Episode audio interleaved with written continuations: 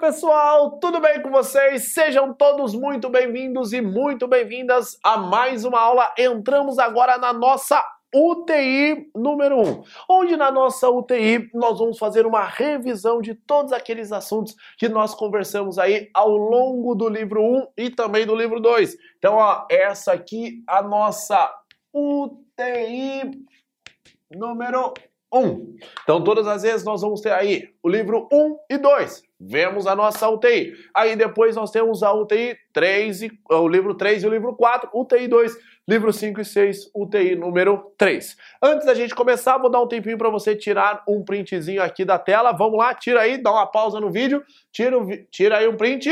Beleza? Saí aqui, voltei.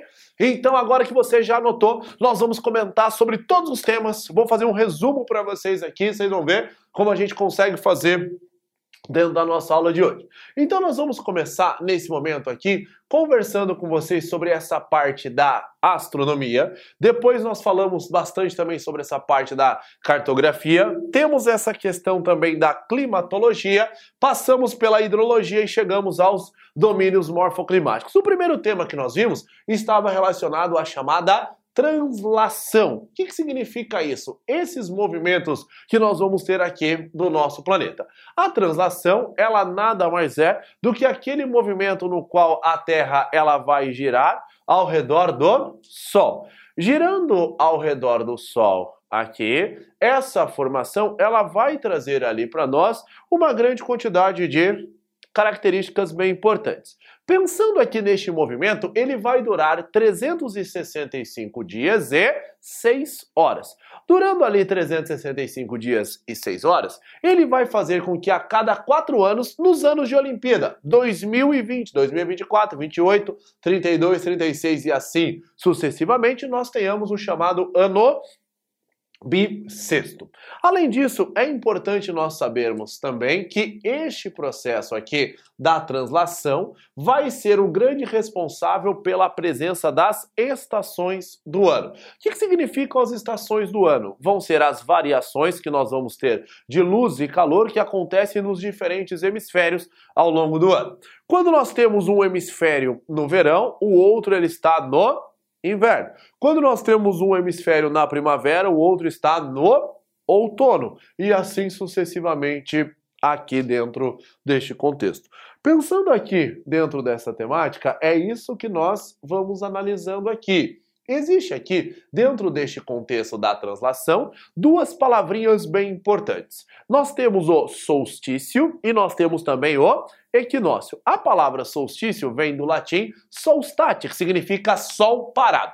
O que acontece no solstício? Nós estamos falando sobre a máxima desigualdade de radiação dentro dos hemisférios, onde um hemisfério ele vai se mostrar ali muito quente e vai se mostrar muito iluminado, e o outro ele vai se mostrar justamente oposto. Então, presente aqui dentro dessa região, o que, que vai acontecer? Quando eu tenho o solstício de verão no hemisfério sul, no hemisfério norte, nós vamos ter o solstício de inverno. Ele vai marcar o início das estações do ano ali dentro deste momento. Então vamos pensar o seguinte: se está começando o verão aqui no hemisfério sul, no hemisfério norte está começando o inverno e depois ele vai inverter.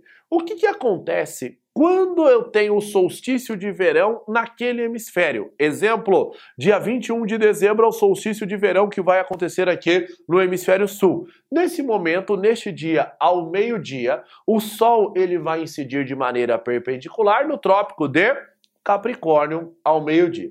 Agora, nós vamos ter que depois esse processo ele se inverte. Nós vamos ter que lá nesse momento nós vamos ter no dia 21 de junho, nós vamos ter o solstício de verão lá no hemisfério norte. Quando acontece o solstício de verão no hemisfério norte, nesse momento nós dizemos que vai acontecer também ao meio-dia. O sol ele vai incidir de maneira perpendicular lá dentro dessa região. Beleza? Então é sempre assim que esse processo ele vai acontecer. Quando nós temos, ó, o solstício, vai começar o verão e vai começar o inverno. Quando nós temos o equinócio, o que acontece? O equinócio vem da palavra equinox, que significa mesma noite. Quando nós pensamos no equinócio, está acontecendo o início do outono em um dos hemisférios e está acontecendo o início da primavera no hemisfério oposto ali presente. O que, que nós vamos analisar aqui? Quando eu tenho o início ali das estações do verão, né? O Sol ele vai incidir de maneira perpendicular no trópico. Quando nós temos o equinócio, o que vai acontecer ali? Nós vamos ter nesse momento o Sol ele vai incidir de maneira perpendicular na linha do Equador. Equador que vem do latim equatore, que significa duas metades. Aí eu vou ter que os dois hemisférios eles vão ficar nesse momento igualmente iluminados. Significa que eu vou ter 12 horas de dia e eu também vou ter 12 horas de noite. Isso vai fazer com que nós tenhamos aqui, dentro deste caso, um processo muito importante que vai ser uma certa estabilidade ali presente. Então você vai ter 12 horas de dia e você vai ter ali também 12 horas de noite ali presente. Tranquilo? Então, ó, solstício, verão e inverno, equinócio, outono e primavera. Beleza? Aí nós vamos pensar aqui o seguinte, então terminamos. E os vestibulares, eles gostam de cobrar também essa comparação do movimento de translação com o movimento de rotação aqui. O movimento de rotação, a Terra ela vai girar em torno do próprio eixo. Aproximadamente 24 horas é o que vai durar esse processo. Quando nós temos aqui o movimento de rotação, uma das suas mais importantes e mais evidentes consequências é a presença dos dias e das noites. Isso vai fazer com que uma face do planeta esteja iluminada e a outra face ela esteja na obscuridade certo? Além disso, nós vamos ter o desvio dos ventos alísios, onde os ventos alísios a gente viu na parte de climatologia, são aqueles ventos que sopram das áreas de 30 graus para as regiões equatoriais. E esses ventos alísios aqui, eles não vêm no mesmo meridiano. Eles vão sofrer um desvio graças ao chamado efeito de Coriolis, que faz com que as massas no hemisfério norte tem um sentido e no sul no outro, onde nós também podemos pensar nessa parte relacionada também às correntes marítimas também sofrem essas variações. Pensando aqui, nós também vamos ter o chamado movimento aparente do Sol, que é aquele movimento que o Sol aparentemente realiza, surgindo aqui no leste, ele vai subindo, subindo, subindo, subindo, subindo, subindo, subindo, subindo, subindo, e depois ele vai descendo, descendo, descendo, descendo, descendo, descendo, descendo do outro lado. No entanto, este movimento aqui, ele é chamado de movimento aparente, porque parece que é o Sol que ele está se movimentando, mas quem está ali nesse momento se movimentando é a terra, no sentido de oeste para o leste. Então ali você vai ter os dias e as noites, desvio dos ventos, movimento aparente do Sol. E também nós vamos ter a presença dos chamados fusos horários. O que, que, são os fusos horários, pessoal? Vão ser aquelas faixas de 15 graus de longitude, que daqui a pouco nós já vamos relacionar ali, que apresentam a mesma hora. Beleza? Então aqui, ó, essas comparações os vestibulares eles adoram fazer aqui conosco. Comparação entre a translação e o processo referente à rotação. Além disso, pessoal, nós temos também as chamadas coordenadas geográficas. Esse sistema presente aqui de coordenadas geográficas vai fazer com que nós tenhamos aqui, dentro deste momento, alguns pontos bem interessantes. É um sistema que vai permitir ali, portanto, que eu tenha a possibilidade de me localizar dentro do planeta. Nós temos no primeiro momento as latitudes. O que é a latitude, pessoal? A latitude ela vai ser a variação angular que vai existir entre um paralelo e a linha do Equador. Quando nós pensamos aqui nas latitudes, nós temos que lembrar o seguinte, que elas vão variar de 0 até 90 para o norte e elas vão variar de 0 até 90 para o sul. Neste caso aqui, então, estamos falando sobre as latitudes. Então não podemos nos esquecer. Falou desse sistema aqui, as latitudes ela tem essa característica.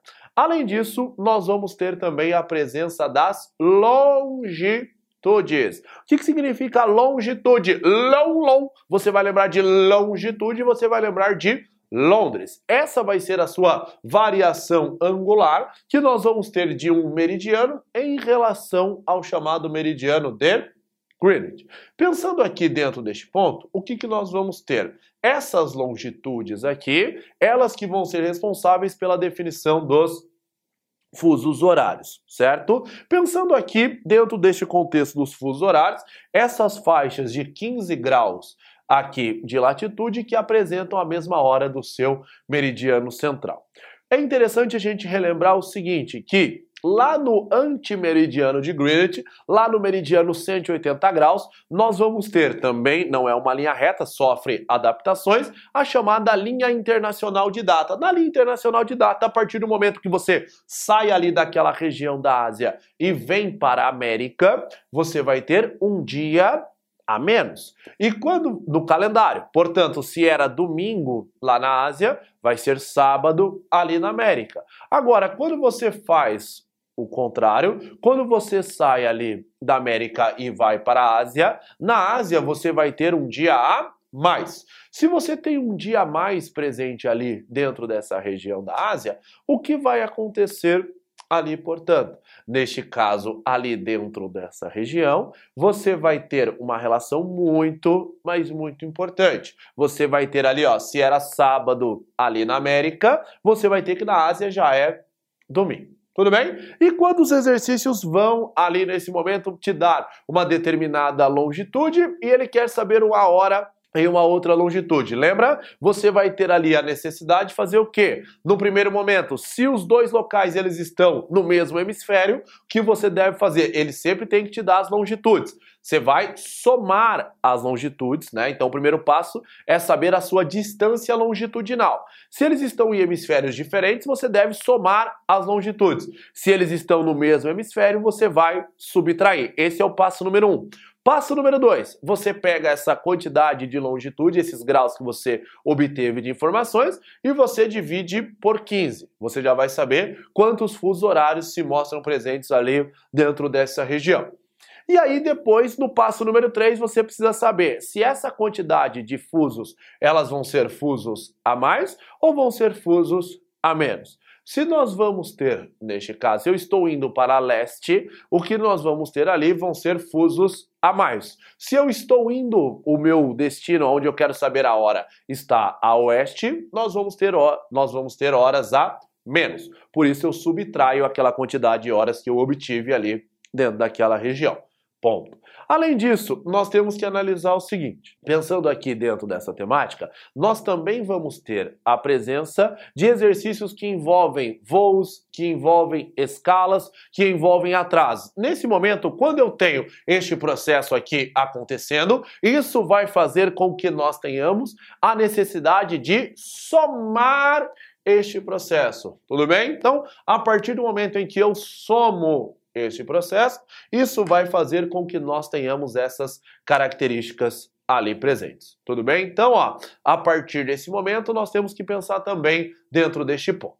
Terminamos essa parte, vamos agora para essa parte da cartografia. Pensando aqui nessa parte da cartografia, nós vimos que existe a possibilidade de subdividirmos em cartografia do tipo sistemática, que vai elaborar aqueles mapas onde nós temos apenas a descrição do relevo local. Então ali eu vou descrever ali aquele local. Ali você vai ter os chamados mapas topográficos.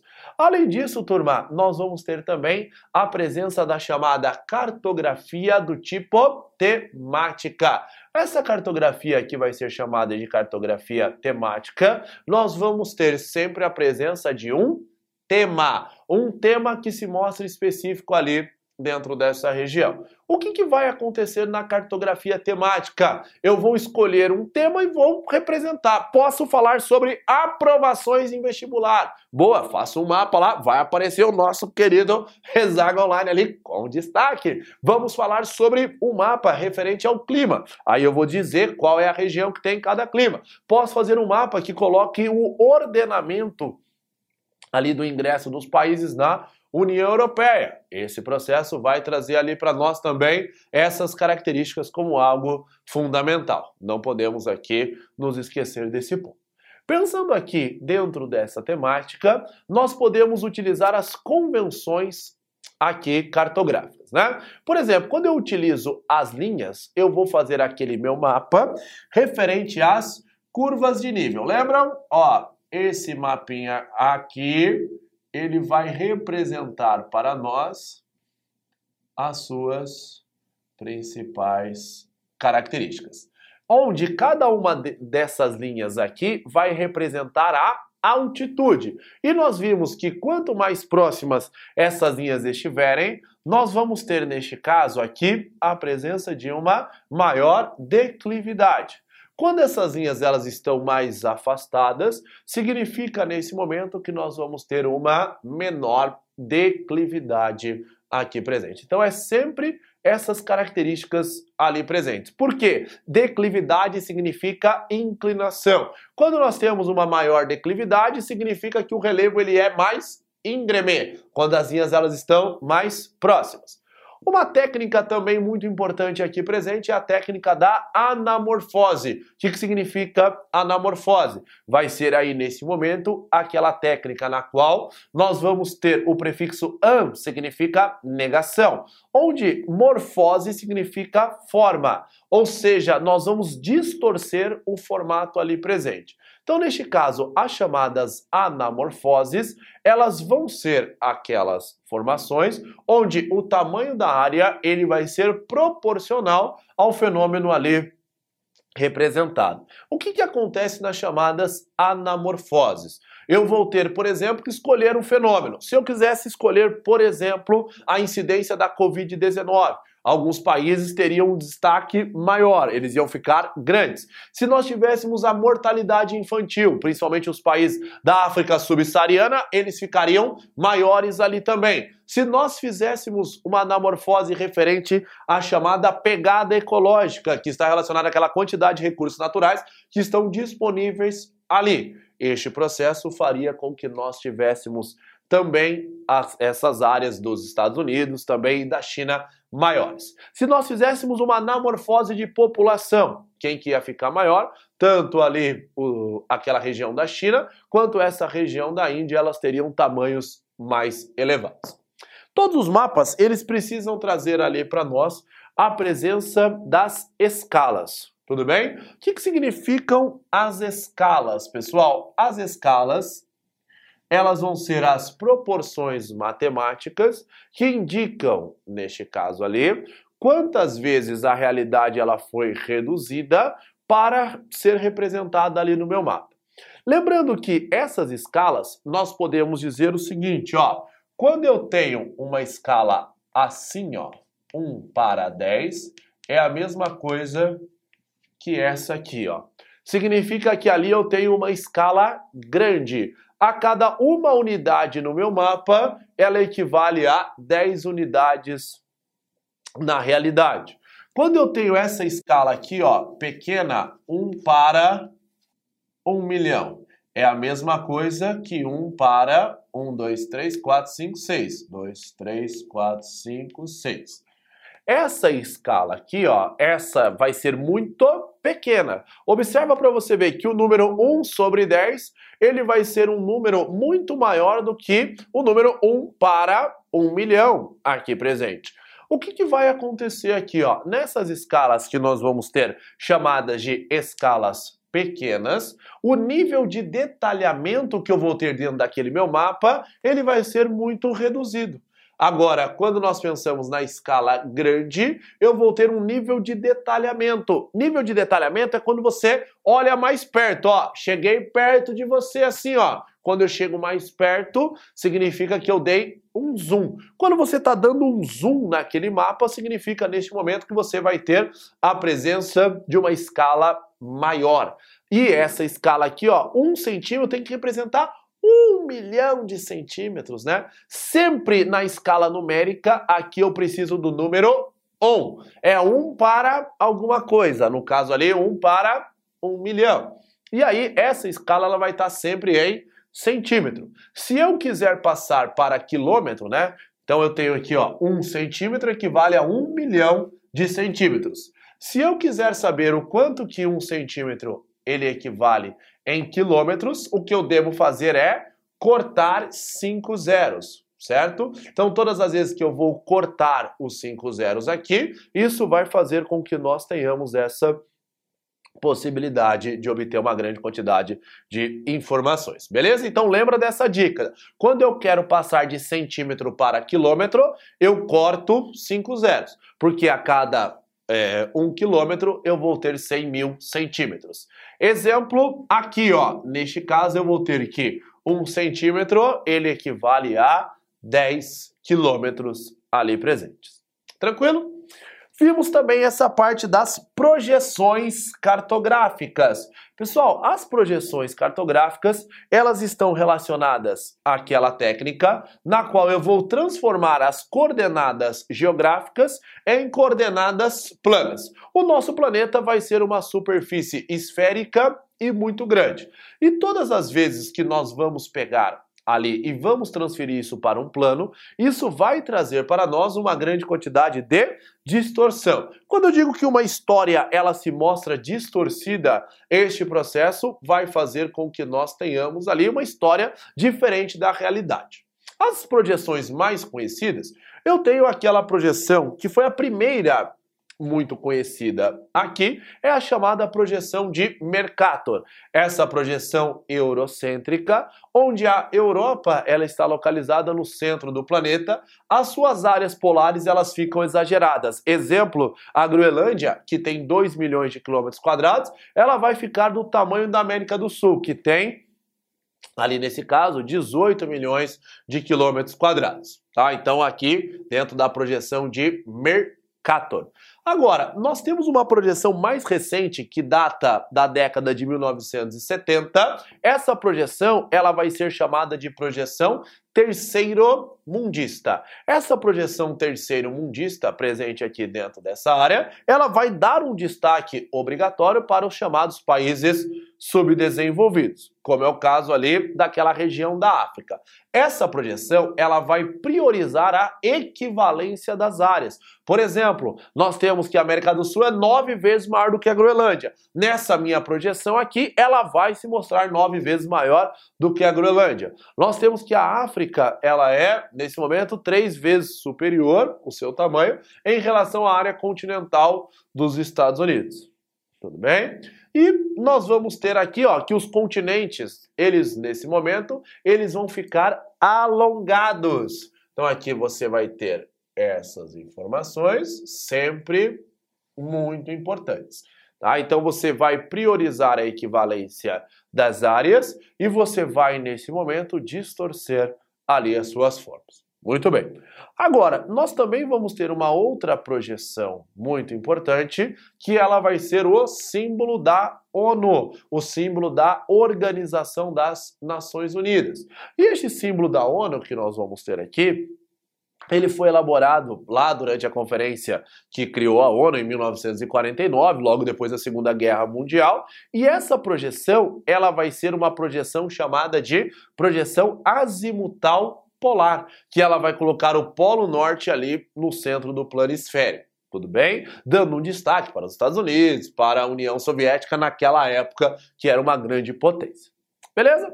Só que conforme o tempo ele vai passando, nós vamos ter hoje o surgimento das chamadas geotecnologias. Este sistema que nós vamos ter aqui, essas tecnologias, elas vêm avançando principalmente também no contexto da Guerra Fria, onde nós vamos ter o surgimento do GPS e nós vamos ter o surgimento também do sensoriamento remoto. São dois sistemas diferentes, onde o GPS ele vai trazer para nós essa possibilidade que nós temos de nos localizarmos no planeta, onde são 24 satélites norte-americanos que vão trazer para nós uma grande quantidade de informações referentes à sua altitude, latitude, longitude coordenadas geográficas. Já o sensoriamento remoto vai ser aquele sistema que vai trazer ali para nós uma grande quantidade de informações bastante importantes, informações muito pertinentes, relacionadas, por exemplo, ao processo das queimadas, relacionadas ao desmatamento, relacionadas nesse momento à expansão agropecuária. O sensoriamento remoto, ele vai capturar o quê? Cada objeto ele vai refletir a sua energia de uma determinada maneira. Então vamos pensar o seguinte: eu tenho que ah, o asfalto ele vai receber a luz do sol, vai absorver uma parte da sua radiação e parte vai ser refletida. Esse percentual de energia refletida vai ser chamado de albedo. Então, no caso aqui, ó, os satélites eles vão capturar o albedo dos corpos físicos, beleza? Então você tem ali ó, o sensoriamento remoto, ele vai ser subdividido, né? Então sensoriamento remoto em ativo e sensoriamento remoto passivo. Pensando aqui dentro deste ponto, o que, que acontece? O sensoriamento remoto ativo, o próprio sensor ele emite a radiação. E no sensoriamento remoto passivo, nós vamos ter que o Sol ele emite a radiação e posteriormente ela vai retornar para a superfície. Beleza? Já voltamos já para comentarmos sobre a climatologia, hidrologia e os domínios morfoclimáticos. Beleza? Até já! Voltamos aqui, pessoal. Vamos nessa agora conversar sobre essa parte número 3, sobre a parte número 4 e sobre a parte número 5. No ponto número 3, eu coloquei aqui para vocês alguns conceitos muito importantes referentes à parte da climatologia. A climatologia, que ela vai ser aquela ciência que estuda os climas. O primeiro ponto que nós temos que analisar é o seguinte: nós temos aqui o conceito de tempo e o conceito de clima. Esse é um tema que ele aparece em vários vestibulares e ele vai aparecer não somente nesse momento aqui, dentro dessa parte na primeira fase, mas ele também vai aparecer demais numa segunda fase, beleza? Então, o tempo, o que, que significa o tempo? Tempo atmosférico, ele nada mais é do que aquele é, o estado momentâneo da atmosfera. Presente aqui dentro deste conceito, o que, que acontece aqui o tempo. Quando você acordou hoje, você deve ter pensado: opa, hoje está frio, hoje está quente. Quando você pensa que hoje está frio, neste momento você está pensando no tempo atmosférico. É algo que vai ser modificado, certo? E vai fazer com que nós tenhamos a possibilidade nesse momento de ter rápidas mudanças. E nós temos também a possibilidade de realizar a previsão do tempo.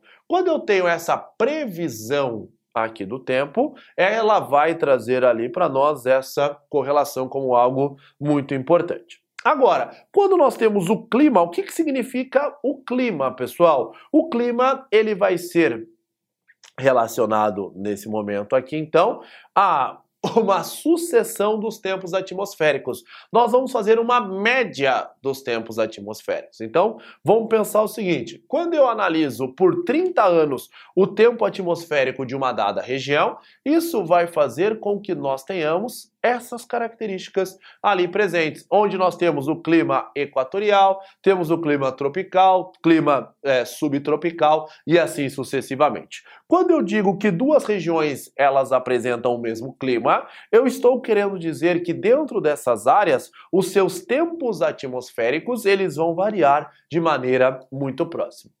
Eu tenho que dizer que nesse momento os seus elementos do clima, eles vão ser muito próximos. Eu estou falando de que, quando eu digo que duas áreas têm o mesmo clima, eu quero dizer que elas vão trazer para nós a mesma temperatura, beleza? Elas vão trazer ali para nós a mesma amplitude térmica, beleza? Uma similaridade na questão da umidade, tá? Da pressão atmosférica e também da sua precipitação. Lembrando que a precipitação ela pode ser subdividida em precipitação do tipo nival associada à neve, onde eu tenha baixas temperaturas e nós tenhamos uma alta umidade. Temos também aquela precipitação na forma de granizo. Essa precipitação na forma de granizo, que está relacionada principalmente àquelas nuvens muito grandes, as chamadas nuvens do tipo cumulonimbus, que estão relacionadas principalmente àqueles dias muito quentes ali presentes, né? E isso vai fazer com que nós tenhamos essa chuva na forma de granizo. Então a precipitação associada a essas pedrinhas de gelo, onde evapora muito essa água, essa água ela vai evaporando, evaporando, evaporando, e isso vai fazer com que nós tenhamos a formação de nuvens muito grandes e elas formam esse gelo. Esse gelo que nesse momento vão vai desprender e vai cair com grande intensidade. Quando esse processo ele acontece, isso vai fazer com que nós tenhamos essas características ali presentes. Tudo bem? Agora, nós também vamos ter as chuvas, que vão ser aquela precipitação que acontece na forma de água líquida. Quando essa precipitação ela acontece na forma de água líquida, o que, que vai acontecer? Eu tenho três possibilidades de formação. A primeira possibilidade eu vou chamar de chuva do tipo convectiva. Essa chuva do tipo convectiva, eu tenho a evaporação, condensação e a chuva, sempre associada ao verão. Agora, nós também vamos ter aquelas chuvas chamadas de chuvas frontais, onde duas massas de ar diferentes, elas vão se chocar, a massa de ar quente ela vai subir, vai resfriar e vai chover. Esse tipo de chuva vai ser chamado de chuva frontal. Agora, quando eu tenho a umidade proveniente do é, do oceano, ela vem, é barrada ali pelo relevo, ela vai subir e é, vai chover ali no litoral. Esse tipo de chuva, ele está diretamente relacionado ali, portanto, à chamada chuva do tipo orográfica. Essa chuva do tipo orográfica vai trazer ali para nós essas características como algo muito importante, beleza? Principalmente nas regiões litorâneas é que nós vamos ter essa presença das chuvas orográficas. Os fatores climáticos, pessoal, ou também chamados de fatores modificadores do clima. Eu tenho, por exemplo, a nossa latitude. Lembra, ó, latitude. A latitude que vai ser a sua variação angular em relação à linha do Equador.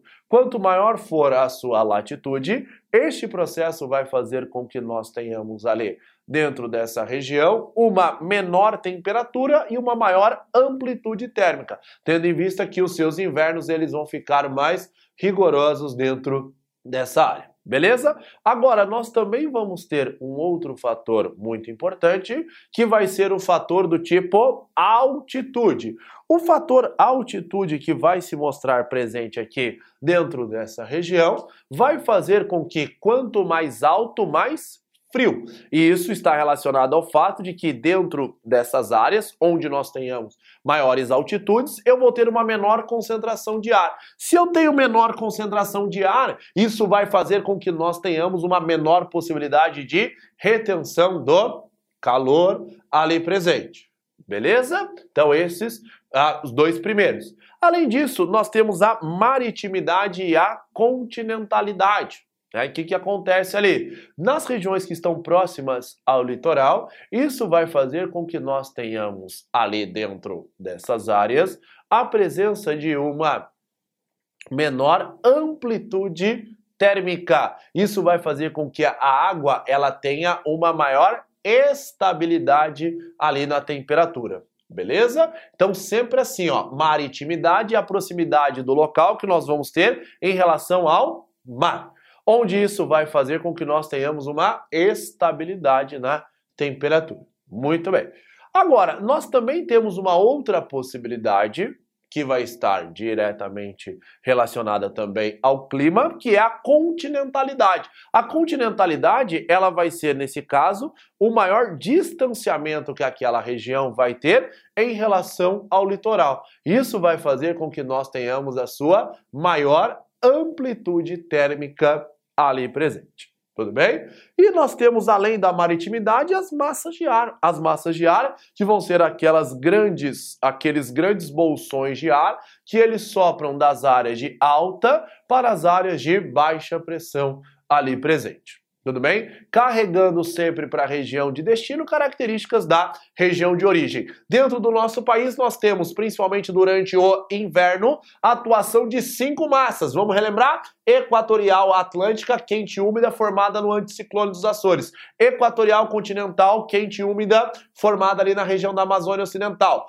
tropical continental, formada ali na região da planície do Chaco, vai ser a única massa seca que atua dentro do nosso território. Nós vamos ter ali também a tropical atlântica, quente e úmida, formada ali no Trópico de Capricórnio, no Oceano Atlântico. E a única massa de ar fria que atua dentro do nosso território é a chamada MPA, massa polar atlântica. Essa massa que nós vamos ter chamada de polar atlântica, ela vai ser uma massa de ar fria e ela vai ser uma massa de ar úmida, que quando vai entrando dentro do nosso território, ela vai perdendo ali a sua umidade. Beleza? Pensando aqui dentro deste ponto, o que, que a gente tem que analisar? Que todo este processo também está diretamente relacionado à dinâmica climática. Então a gente viu, por exemplo, que os ciclones, eles vão ser aqueles sistemas atmosféricos onde o ar ele vai subir, tá? Então, ciclone eu tenho ar ascendente ali dentro deste caso. E o anticiclone vai ser o ar descendente, processo de divergência ali do ar. Que isso vai fazer com que nós tenhamos os ciclones tropicais, sinônimos de furacão, sinônimo de tufão, relacionando sempre a sua área de formação, onde você tem um intenso processo de evaporação ali da água, que vai promover ali a sua evaporação até as altas camadas da atmosfera. Quando chega nas altas camadas ali da atmosfera, vai encontrar com massa de ar mais frio e ele vai começar a girar ali dentro desse sistema. Beleza? E este sistema provoca grandes ventos, grandes destruições ali dentro dessas áreas. Tudo bem? Em relação ao chamado El Niño, pessoal, o El Niño, aquele sistema ou a chamada anomalia climática, nós vamos ter que o El Ninho ele está relacionado ao sistema no qual existe o enfraquecimento dos ventos alísios. Então, o El Niño está relacionado ao enfraquecimento dos ventos alísios, está diretamente relacionado também ao aquecimento das águas do Oceano Pacífico Central e Oriental. Pensando aqui dentro deste ponto, o que, que acontece em regiões onde está acontecendo o El Ninho? Na região sul do Brasil, por exemplo, nós temos uma quantidade maior de chuvas. Aumenta a temperatura no sudeste, reduz a quantidade de chuvas na Amazônia e também na região nordeste reduz a ressurgência, que é aquele sistema onde nós vamos ter a água fria lá do fundo do oceano chegando até a superfície certo? E isso vai fazer com que nós tenhamos também a redução da atividade pesqueira ali presente, né, na região da costa oeste do Chile e também do Peru. Além disso, nós vamos ter a chamada circulação geral da atmosfera. O que, que acontece com a circulação geral da atmosfera. Nós estamos falando sobre as células, lembram? Então nós temos a célula de Hadley, onde os ventos alísios sopram da área de 30, chegam até a área de zero. Quando eles voltam lá para a região de 30 graus, eles vão voltar em altas altitudes, são ali os chamados contra-alísios. Tudo bem? Nós temos também as células de média latitude, onde nós temos, por exemplo, a célula de Ferrel, onde eu tenho os chamados ventos de oeste, que vão ser aqueles ventos que eles saem da área de 30 e estes ventos eles vão chegar lá na área de 60 graus, são chamados ventos de oeste. Agora, nós também vamos ter tanto no norte quanto no sul as chamadas células polares, onde os ventos de leste vão ali soprar das áreas de 90 para a área de 60 graus, nas chamadas células polares. Então ali nós temos três células, como eu disse para vocês. Nós vamos ter a célula ali chamada de célula de Ferrel, célula de Hadley e a célula polar ali presente. Pensando no contexto agora, terminamos essa parte dos climas, vamos pensar ali na hidrologia. Pensando dentro dessa parte da água, nós temos que pensar o seguinte: a água, ela vai passar por um ciclo. A água, ela vai passar por um processo de evaporação, condensação, chuva. Parte dessa água vai infiltrar no solo, parte dessa água vai escoar.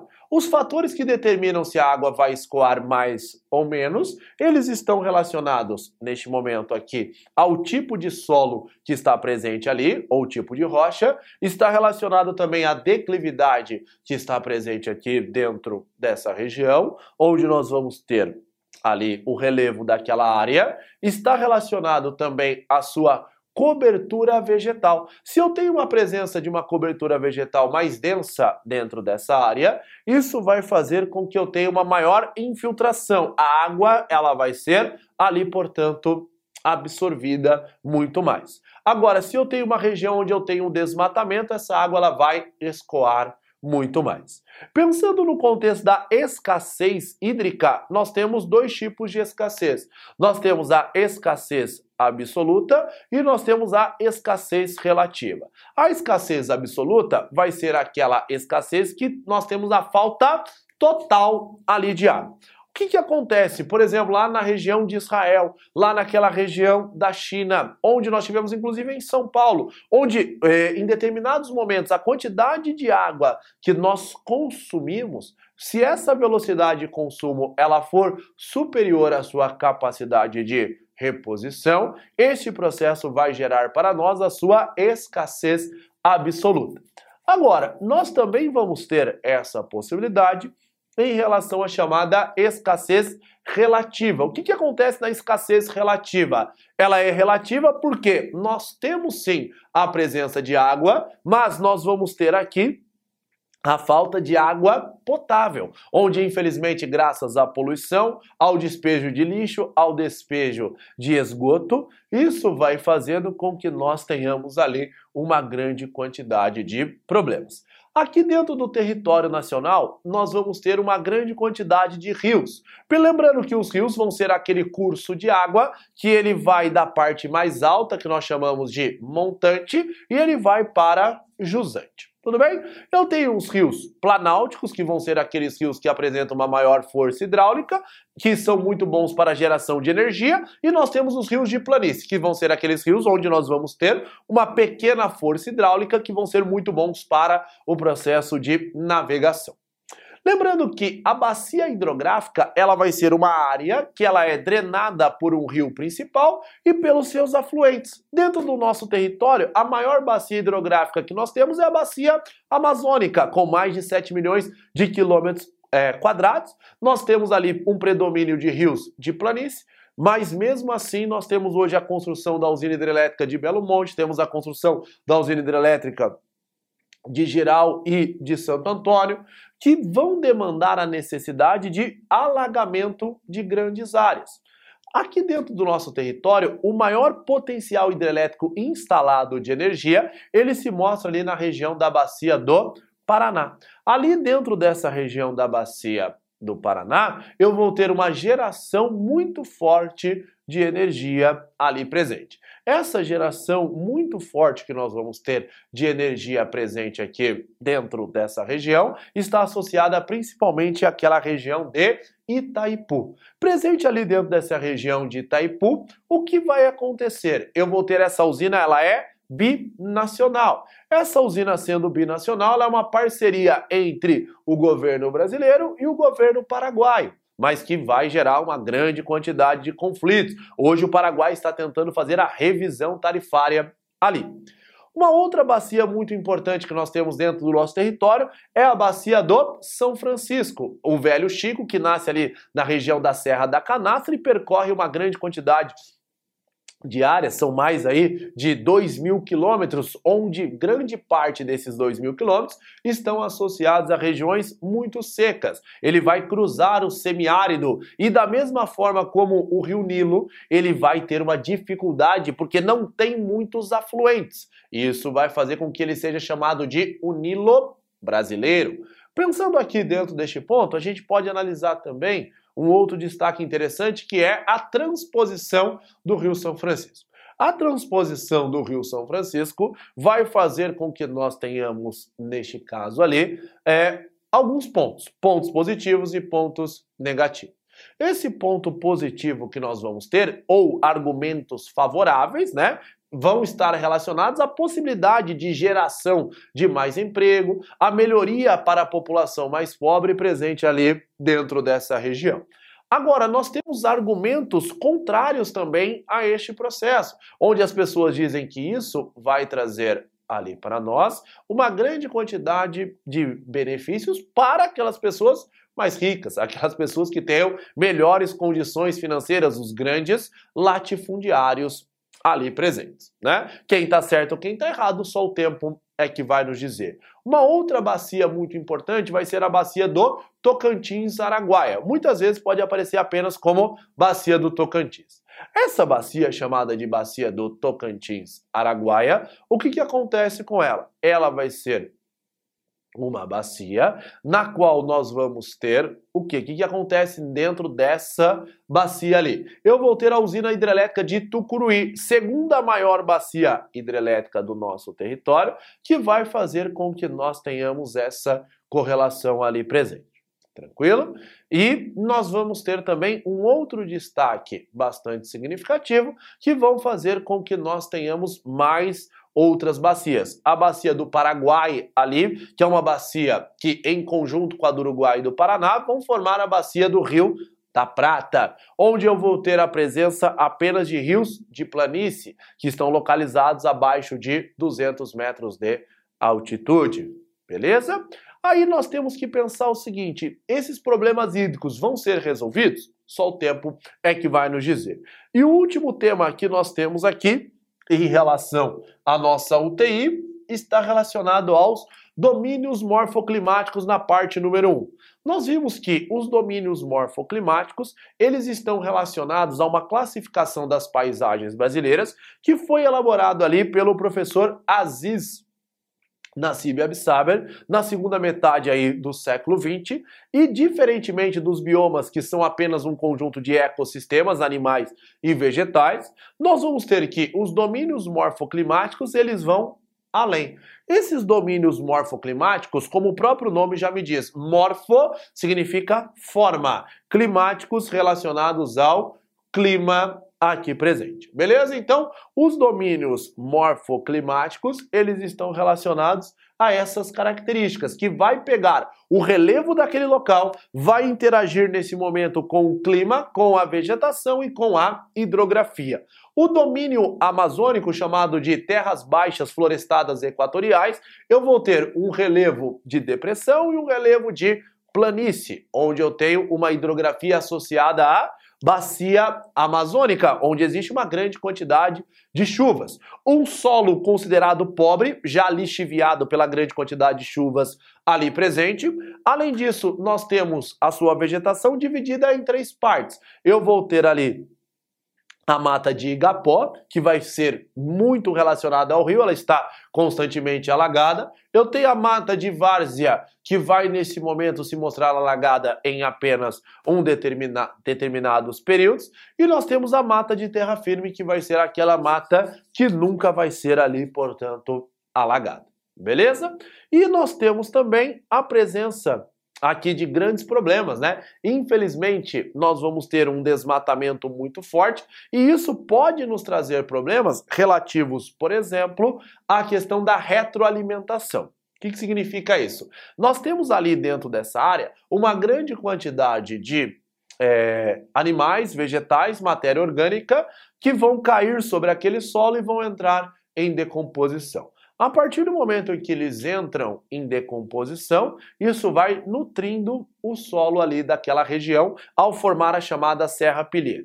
Com a expansão agropecuária, com as queimadas, com a retirada da madeira, vai havendo uma redução dessa grande quantidade que nós tínhamos de matéria orgânica. E isso vai fazer com que o solo daquela região ele fique muitas vezes extremamente pobre dentro dessa área. Pode ocasionar o desvio das massas de ar, e essa região, segundo os especialistas, pode vir a se tornar um deserto já nos próximos anos. Beleza? Então, conforme o tempo ele vai passando, nós vamos ter ali, ó, essa ela é uma região que vai nesse momento pode haver uma mudança nas suas massas de ar. Isso vai gerar muitos problemas.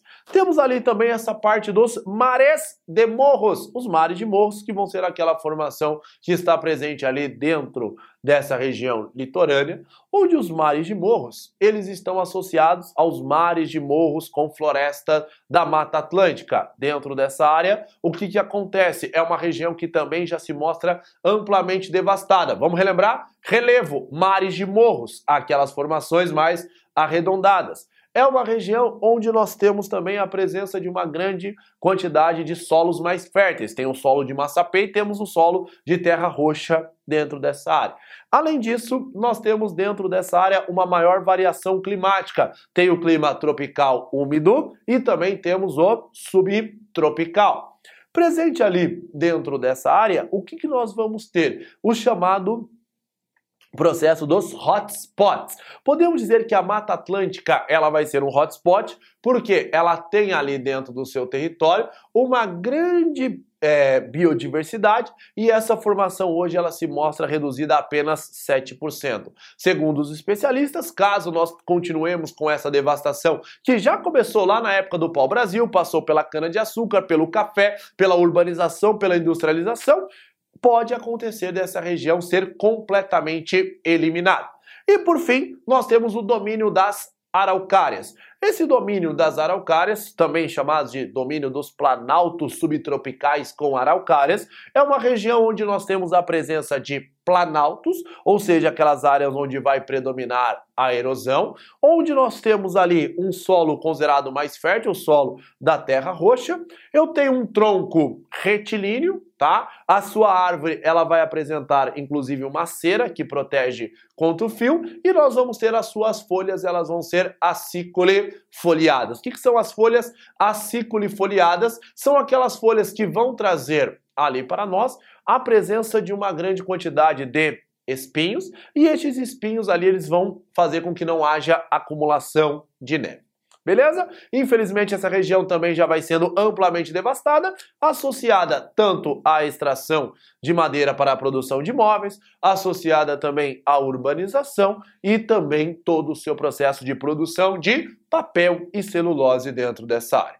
Turma, com isso nós fizemos aqui um resumo de tudo que nós vimos no livro 1 e também no livro 2, beleza? Então essa aqui foi a nossa UTI número 1, onde agora, se você ficou com dúvida em algum tema, volta lá, assiste a sua aulinha completa lá que você tem, e aí você vai conseguir fazer todos os seus exercícios, tá bom? Pessoal, um grande abraço, parabéns aí pela dedicação, fiquem com Deus e até a próxima. Valeu, tchau!